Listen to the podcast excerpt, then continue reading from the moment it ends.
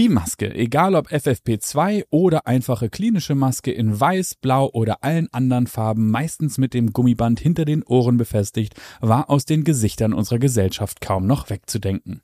Doch auf welcher Grundlage wurden hier eigentlich Verpflichtungen zum Tragen von Masken ausgesprochen oder an eine Freiwilligkeit zum Tragen einer Maske appelliert? Wie sinnvoll war es eigentlich und wussten wir das Ganze eigentlich nicht auch schon vorher?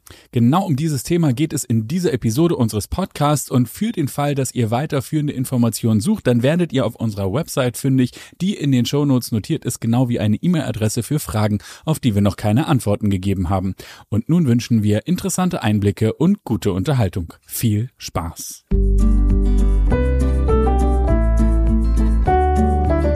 Impfen mit Sinn und Verstand. Der Podcast des Vereins Ärztinnen und Ärzte für individuelle Impfentscheidung. Moin und herzlich willkommen hier in diesem grandiosen Podcast Impfen mit Sinn und Verstand. Und heute, ihr habt es im Titel gelesen, geht es um ein Thema, das uns schon so lange begleitet, fast hätte ich gesagt, quält. Es geht um die Maske und alles das, was sie kann oder nicht kann. Und das Ganze wollen wir natürlich jetzt hier Medicine Evidence-Based. Wie sagst du immer? Genau so, ne? Auf jeden Fall brauchen wir dazu einen echten Mediziner und dafür haben wir unseren Onkel Doktor Alexander Konietzki Moin, Alex. Herzlich willkommen hier im Podcast. Moin, Hauke. Genau, und zwar wollen wir heute reden über etwas, das der Tom Jefferson im Cochrane, ein Epidemiologe, schwieriges Wort, äh, veröffentlicht hat, beziehungsweise was publiziert ist. Und das sollten wir uns einfach mal ganz genau angucken. Vielleicht, da musst du ein paar einführende Worte machen. Wer ist eigentlich dieses Cochrane? Für alle, die es nur äh, gelesen haben, das wird Kochane das ist echt ein schweres Wort, äh, gelesen oder geschrieben auch.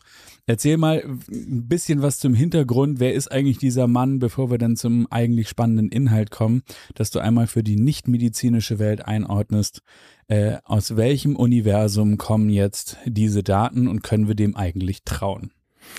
Ja, genau. Also das äh, Tolle ist, dass der Epidemiologe sich von Natur her mit der Weitergabe von Viren und ähm, mit der Ausbreitung von Viren in Gesellschaften ähm, und Gemeinschaften und grenzübergreifenden ähm, eben, ja, Epidemien und so weiter auskennt, diese beforscht und da eine ganze Menge Material in seinem Leben dazu natürlich auch ansammelt, unterschiedlichster, ähm, ja, sagen wir mal, Untergattung, die seine sein Forschungsgebiet denn mit betreffen. Unter anderem hat Tom Jefferson mit einem großen Team zusammen bereits zum Jahre 2020 hin eine zusammenfassende Studie, das ist eine Meta-Analyse, die mehrere Studien, die schon veröffentlicht worden sind, zu einem gewissen Thema zusammenfasst auf ihre jeweilige Güte, im Evidenzstandard untersucht und dann eine gemeinsame Aussage ähm, oder Hypothese, die man hat, entweder bekräftigt oder eben entkräftet. Und in diesem Fall hatte er diese Studie auch in Bezug auf die Masken in Epidemien gemacht. Und wir haben ja alljährlich eine Epidemie, das ist die Grippe. Und diese Grippe kann man hervorragend auf die Art und Weise untersuchen. Und da gab es schon die Idee eben, solche ähm, Verläufe mit physikalischen Maßnahmen wie jetzt zum Beispiel einer Maske als Atemschutz äh, dieser Epidemie zu begegnen, beziehungsweise einschränkend oder einflussnehmend darauf dann ähm, zu wirken. Und diese Studie hatte noch vor Beginn der Corona-Pandemie eigentlich dem Cochrane-Institut dann vorgelegen und zur Veröffentlichung gesollt. Und dann gab es aber plötzlich auftretende Fragen, die noch im Nachgang hätten beantwortet werden sollen. Und das Spannende war nämlich, dass schon damals der Tom Jefferson mit seinem Team zu dem Ergebnis kam, dass in der nicht professionell ähm, eine Maske sich aufsetzenden Bevölkerung die ähm, Wirksamkeit nahezu null ist. Und Das bedeutet also, dass diese Maske, ob nun FFP2 oder chirurgische Maske, beides wurde untersucht, aufgesetzt, verhindert kein ähm, epidemiologisches oder eben kein Spreading, wie man das dann ja heutzutage auch so nennt, keine weiter, die Weitergabe von Viren wird damit nicht wesentlich in der allgemeinen Bevölkerung begrenzt. Und da es sich mit der Meta-Analyse um eine ja, High-End Analyse von Studien handelt, ist dieses Ergebnis als sehr ernstzunehmend einzustufen und wäre dieses Ergebnis nicht mit neunmonatiger Verzögerung auf den Markt gekommen, sondern Anfang 2020, hätte sich vielleicht so manche Maßnahme auch in Deutschland oder in anderen Ländern, vor allem was die Maske und die Maskenpflicht betrifft, gar nicht so durchsetzen lassen. Und nun ist dieses Meta-Analyse-System nochmals, weil damals auch ein Vorwurf äh, war, dass ja die Corona-Situation gar nicht inkludiert war, irgendwie der Logik entsprechend, denn es gab zu dem Zeitpunkt ja noch gar keine Corona-Fälle, ähm, hat Tom Jefferson jetzt Studien ergänzt, die sich mit Maske tragen und dem Coronavirus und seiner Verbreitung beschäftigen und kommt zum gleichen Schluss. Also es ist, scheint so zu sein, dass es dieses Ergebnis nicht nur 2020 gab, sondern dass wir jetzt hinnehmen müssen, dass in der allgemeinen Bevölkerung getragen ähm, diese Maske ein weiter Verbreiten des Virus nicht wesentlich verhindert. Was ja eine phänomenale Aussage ist, wenn man sich das mal auf der Zunge zergehen lässt, weil es wurden noch nie so viele Masken getragen wie in den letzten zweieinhalb, also seit Anfang 2020. Ähm, teilweise ja auch gesetzlich vorgegeben und so weiter. Die Frage, die ich mir stelle, ist, ähm, ich habe zwar, wenn ich mal im asiatischen Raum unterwegs war, Menschen gesehen, die in irgendwelchen öffentlichen Transportmitteln Masken trugen, aber wo kommen denn die Studien her, mhm. die zu Anfang 2020 veröffentlicht wurden oder zur Meta-Analyse herangezogen wurden? Ähm, weil mir ist gar nicht bekannt, dass es da schon mal, oder waren das Feldversuche? Also wo kommen die Daten her, die er und sein Team äh, da durchleuchtet haben? Nee, das waren, ähm, also erstens, die durchleuchten da den gesamten Forschungsstand, bevor sie eine Meta-Analyse machen werden. Also alle Studien, die sich dann mit dem Thema Maske beschäftigen und die stammten dann unter anderem auch vor allem aus dem asiatischen Bereich, aber eben auch aus Europa und aus äh, Amerika, Mittelamerika und äh, in Teilen auch aus Südafrika. Insofern, das ist ein großes um triebiges äh, Suchen nach Daten und dann werden die eben bewertet. Und dann fliegen ganz viele Studien, die ihren Namen vielleicht gar nicht verdienen, raus, bevor es überhaupt in eine Bewertungsstufe kommt. Und jetzt in der Summe sind es 74 äh, Studien, die den Kriterien nach Cochrane und EBM-Standard standhalten konnten und die sind dann in einer Meta-Analyse, also miteinander vergleichend, noch einmal bewertet worden. Insofern sind das auch Daten gerade aus den Ländern, wo eben Vielfachmaske getragen wird. Und wenn man den Asiaten allerdings auch folgt, äh, ist es so, dass derjenige, der krank ist und zur Arbeit fährt, setzt sich eine Maske auf. Es ist nicht so, dass der Gesunde sich eine Maske aufsetzt und dann S-Bahn fährt oder U-Bahn, sondern der Erkrankte versucht damit seine Keime bei sich zu behalten, was ich an sich eine ganz gute Idee äh, fände, wären denn die Masken ähm, gerade was die FFP2-Maske angeht, auf die Ausatmung geeicht. Dann könnte man das so vertreten. Die FFP2-Maske ist aber auf die du? Einatmung geeicht. Naja, es gibt ja bestimmte Eichstandards zur Herstellung und dann auch zur Verbreitung, äh, beziehungsweise zur Zulassung von Masken. Und die FFP2-Maske ist eine Feinstaubmaske, die dafür gemacht worden ist, ähm, bei Einatmung zu verhindern, dass derjenige, wenn er einatmet, Feinstaub in seine Atemwege bekommt. Mhm. Deswegen gibt es auch zum Beispiel FFP2-Masken, die haben so ein Auslassventil vorne mit drauf. Das ist, hat schon mal gar keinen Fremdschutz, weil da atmet der Mann oder die Frau dann ja direkt ähm, die Ausatemluft wieder in die Umgebung ungefiltert. Also nur die Einatmung wird gefiltert und darauf sind die geeicht. Wenn es diesen Auslassfilter nicht gibt, dann kann es auch sein, wenn wir die richtig aufsetzen, dass beim Ausatmen die Luft rückwärts gefiltert wird. Da gibt es allerdings nicht den standardisierten beziehungsweise den Schutz, den garantierten, denn ähm, darauf sind die nicht zugelassen. Derjenige, der die Maske sonst aufsetzt, ist ein Arbeiter, der mit Feinstaub oder mit Lacken arbeitet und die müssen sicher sein, dass bei Einatmung nichts reinkommt und da ist es völlig schnurz, ob irgendwie Luft äh, bei der Ausatmung in die Umgebung gerät oder nicht. Mhm. Insofern sind die von der Herstellung her schon mal ganz ähm, äh, ausdrücklich. Bei den FFP2-Masken ist es so für die Einatmung und nicht für die Ausatmung, also nicht für den immer wieder genannten Fremdschutz überhaupt hergestellt und geeicht. Das aber nur nebenbei. Das aber bei nur der nebenbei. Produktion genau. und auch der Prü das bei der Prüfung äh, werden diese Masken ja dann Dummies aufgesetzt und dann wird diese Maske auf diesem Dummy festgeklebt. Denn wir wollen ja das Filtertuch prüfen, mhm. so dass also dieser Dummy, wenn er dann da vor sich hin atmet, das ganze Maskensystem komplett mit Panzertape auf seine Plastikoberfläche geklebt bekommt. Und dann sind die Dinger ja richtig dicht. Und dann haben wir wirklich nur das Filtertuch, was mehrfach gefaltet, geschichtet und hast du nicht gesehen und eben nur kleine Auslässe und Durchlässe hat, äh, getestet. Und das funktioniert dann sehr gut. Ich habe noch nie einen Menschen mit Panzertape seine Maske festkleben sehen im Alltag. Da können wir vermuten, dass es da schon Auslässe gibt, äh, wo Luft einfach im Nebenstrom die Brille zum Beispiel beschlagen lässt. Oder was uns allen aufgefallen sein dürfte, ist der Vollbärtige, der seine Maske auf den Vollbart legt. Dann hat derjenige sicherlich den Schutz des Filters von seinem Vollbart, aber nicht von diesem FFP2-System. ne? Insofern da äh, geht es im Grunde genommen ja schon los, wirklich aberwitzig zu werden.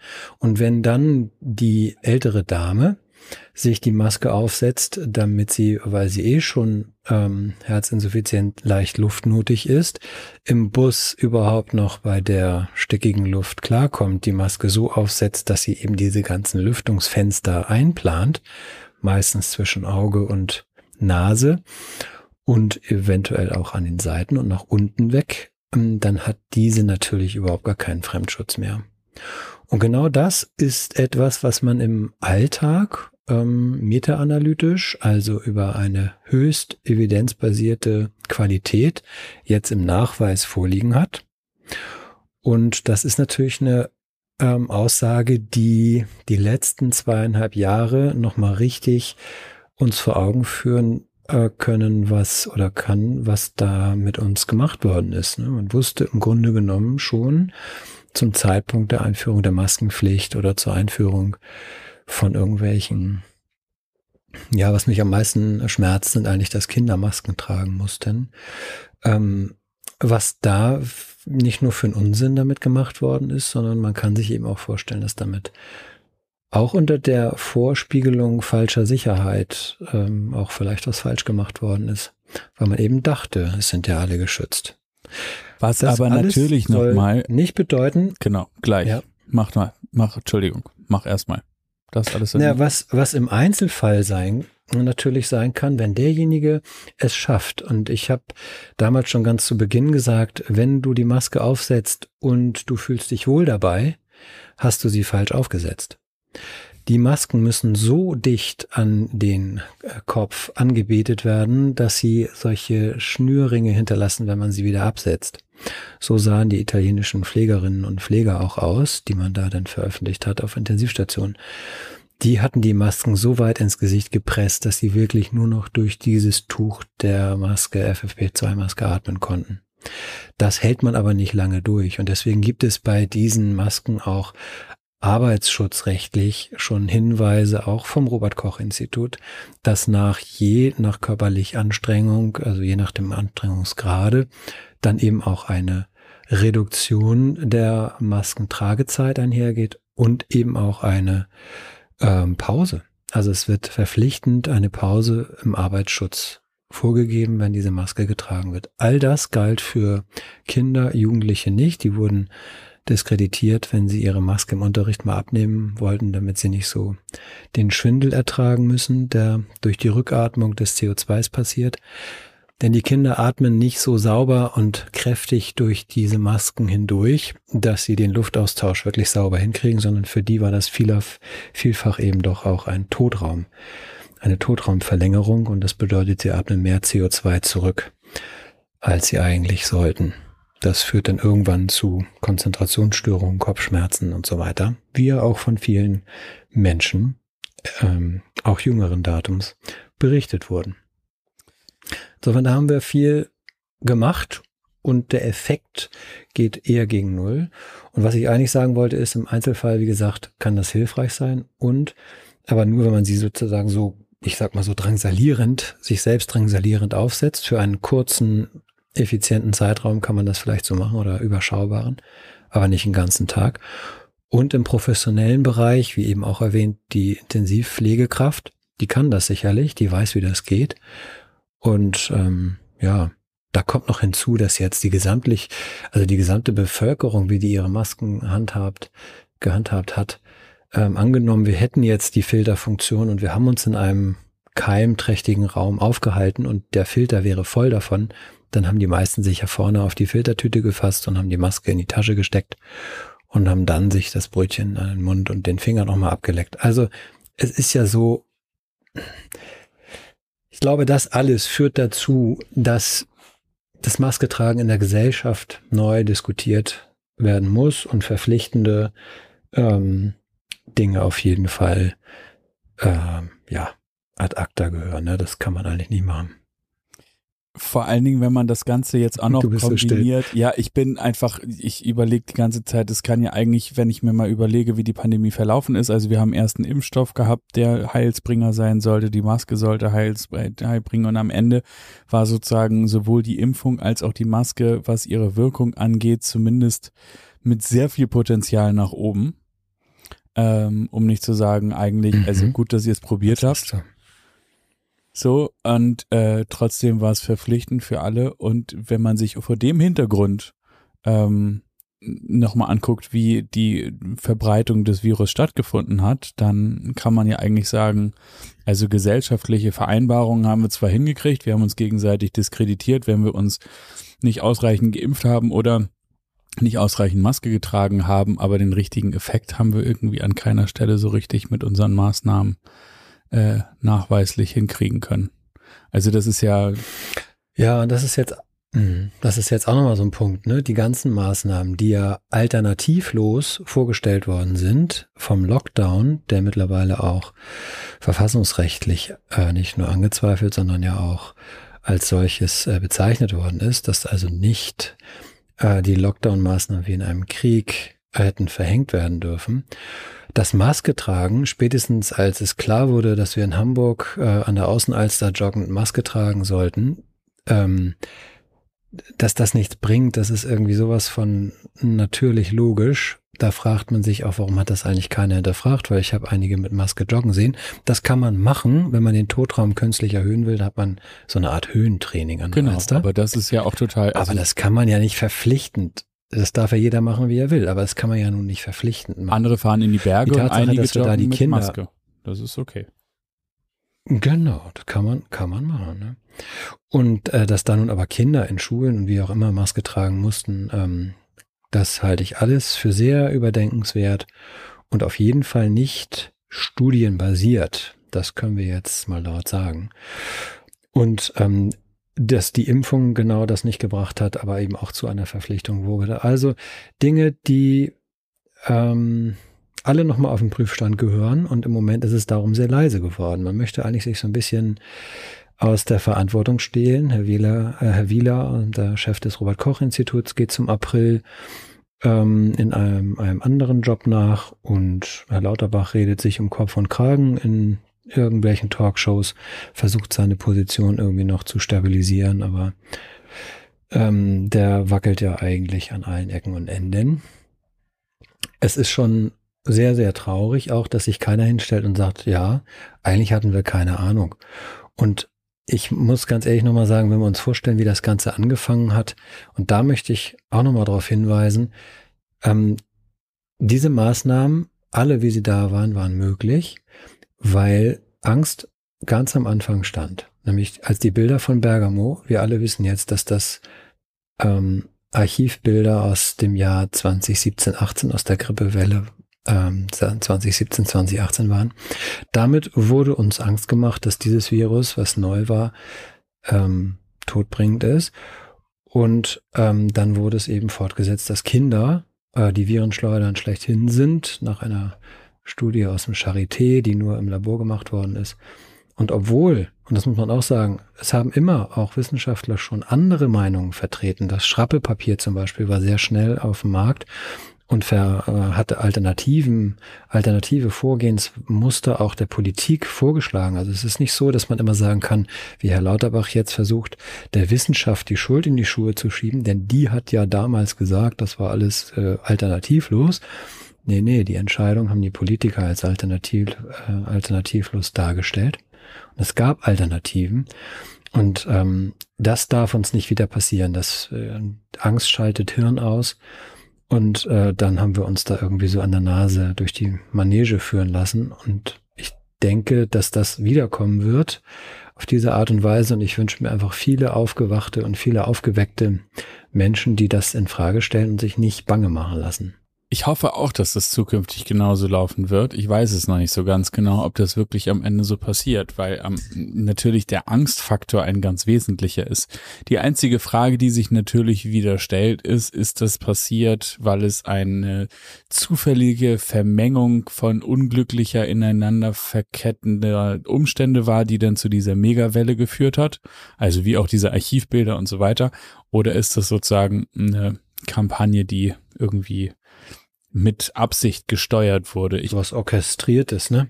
Ja, ich, ich mag das es mir fast nicht könnte vorstellen. man sich nur denken, wenn man sagt, nee, mag man sich nicht vorstellen. Es ist, gibt nur den Hinweis, dass man sich ja fragt, wo waren denn die Medien, die das ja ähm, dann bestaunend nicht, aber One Voice, One Message, also die waren ja ganz schnell alle auf einer Linie. Auch da muss man sagen, ähm, wünsche ich mir mehr Diskurs und mehr Kritik und mehr Zweifel für äh, die nächste, wie auch immer geartete Sensation. Und wir werden ja jetzt auch schon wieder mit Angst äh, gesteuert, durch die nächste Krise geführt. Und ich weiß nicht, ob das immer so klug ist, wenn alle, weil ähm, Angst macht Synapsenblockade, so nennt sich das. Das bedeutet, die Großhirnrinde wird ausgeschaltet und wir werden entweder auf Flucht oder auf Angriff eingestellt. Und ich glaube nicht, dass das zuträglich ist, wenn es um so komplexe Themen geht, wie eine Pandemie zu bekämpfen oder Krieg oder die weltwirtschaftliche Krise oder die, ähm, die ähm, Klimadebatte. Da brauchen wir eigentlich klare, kluge Köpfe, die das ja in unserem Sinne ähm, angstfrei miteinander diskutieren, um mal wirklich eine der besseren Lösungen zu finden. Ja, und ich glaube, zukünftig wird es auch darauf auch ankommen, so dass die hat. Leute selber denken so. Dafür ist ja auch dieser Podcast gedacht, mhm. zu sagen, im Übrigen äh, selbst informieren, selbst denken. Äh, Im Übrigen auf unserer Website findet man dazu auch noch jede Menge und natürlich auch in den Shownotes dieses Podcasts den wunderbaren Link zu der Metastudie. Und jetzt bin ich dir über den Mund gefahren. Du wolltest gerade noch was sagen. Entschuldige bitte. Nee, ich hatte nur eine Sache, die mich auch wirklich erstaunt hat. Ich habe so ein bisschen das Gefühl, als die jetzt nochmal ergänzte Studie von dem Tom Jefferson über das Cochrane Institut äh, geprüft und veröffentlicht worden ist, dass man ähm,